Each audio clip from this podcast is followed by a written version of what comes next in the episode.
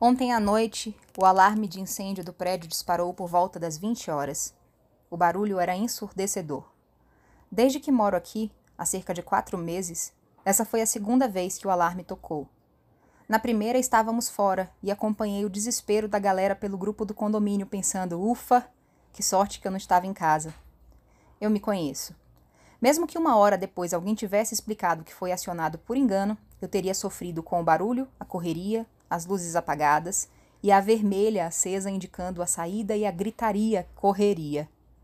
Mas ontem parecia que, de fato, havia um apartamento pegando fogo no primeiro andar. Moramos no 18º. Entrei no grupo para checar se era alarme falso e, pela resposta inicial, a coisa era séria. Pronto. Gatilho interno disparado. O coração salta na boca e as pernas tremem. Aviso o marido que, por sorte, é racional e prático. Jogou os nossos dois computadores na mochila e foi tentar pegar os gatinhos para colocar nas caixas. Enquanto isso, eu abro a porta e sinto o cheiro de queimado. Tenho a impressão de que já não havia mais tempo de descer as escadas.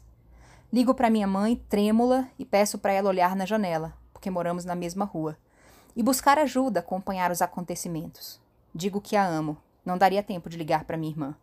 Coloco um rivotril na boca, atônita, e os gatos correm pela casa se escondendo.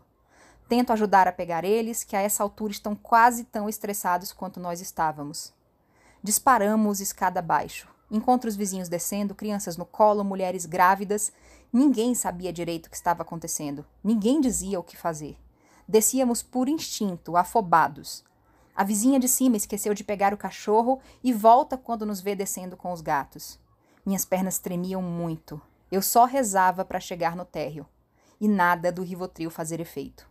Passo na frente de uma moça que conversava com as duas filhas enquanto descia. Morri de vergonha por ter feito isso, mas ela não sabia que era o pânico falando e agindo, comandando as minhas pernas. Só chegamos no segundo andar depois de uns 15 minutos disparado.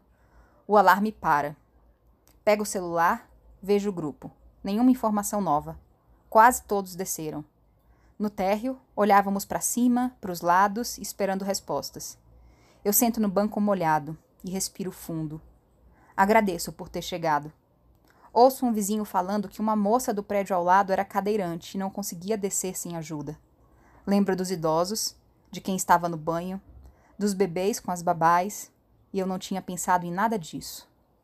Lá no térreo ninguém usava maquiagem ou salto, ninguém se escondia atrás de nenhum personagem, ninguém sorria. Era a vida em seu estado mais cru, natural e orgânico. Todos pegaram o que tinham de mais precioso e importante e desceram. Estava tudo ali. Olhei para o meu marido e nossos gatos. Tudo que me importava estava salvo. Ele ainda pensou em pegar os computadores e eu nem nisso pensei. Fiquei lembrando dos cursos e vivências que fiz. O que você pegaria se tivesse um incêndio e só pudesse levar uma coisa? Vivi na pele e me dei conta, no final, de que hoje pouca coisa importa. Liguei para minha mãe e a tranquilizei de que estávamos nós quatro seguros. Alguns minutos depois que os funcionários subiram para fazer uma ronda, porque aparentemente não havia fogo ou fumaça visíveis em apartamento nenhum, um dos membros do conselho chega para comunicar que uma criança disparou acidentalmente o alarme.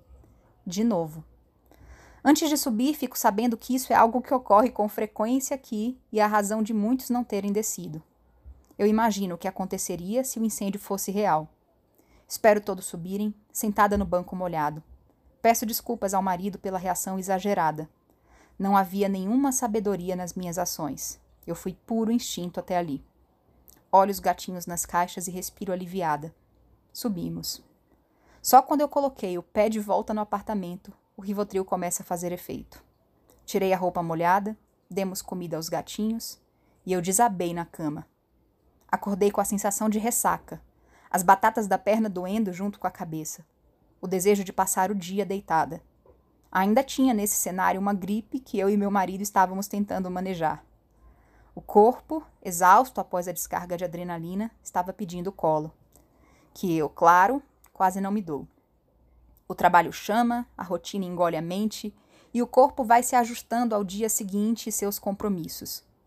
De madrugada tive pesadelos com o fim do mundo. Vira e mexe hoje, vem ao coração a pergunta: o que importa, de fato? e me dou conta de que pouca coisa importa. E gastamos com essas coisas pequenas no dia a dia energia demais. O alarme ontem disparou lá fora para ligar um alarme maior aqui dentro. Estou apagando incêndios que nem existem. Estou me antecipando rápida e prontamente todo o tempo. O meu automático é tão acelerado e isso inevitavelmente tem um preço. E se eu esperasse a notícia se confirmar? E se eu não tivesse agido ou reagido tão rápida e instintivamente? O que de tão pior poderia mesmo acontecer? Será que isso é mais grave do que o que nos causamos quando criamos os incêndios e sofremos com eles? Temo que não. Hoje eu resolvi, só por alguns instantes, desacelerar, antes que mais alarmes disparem. Hoje eu olhei para minha humanidade e disse: Ok, entendo sua preocupação. Mas podemos tentar fazer isso de um jeito melhor da próxima vez? Sem tanta pressão, sem tanta mobilização? Nada queimou, nada foi destruído ou perdido. Tudo segue exatamente como está, como sempre esteve. O verdadeiro caos só se instala dentro e com o nosso consentimento. Mas quase sempre é preciso algum alarme tocar, ainda que acidentalmente. A gente precisa parar para pensar diariamente: será que isso é mesmo tão importante que mereça que eu abra mão do meu sono ou da minha paz? Quase sempre a resposta é não. Quase sempre a gente só precisa admitir.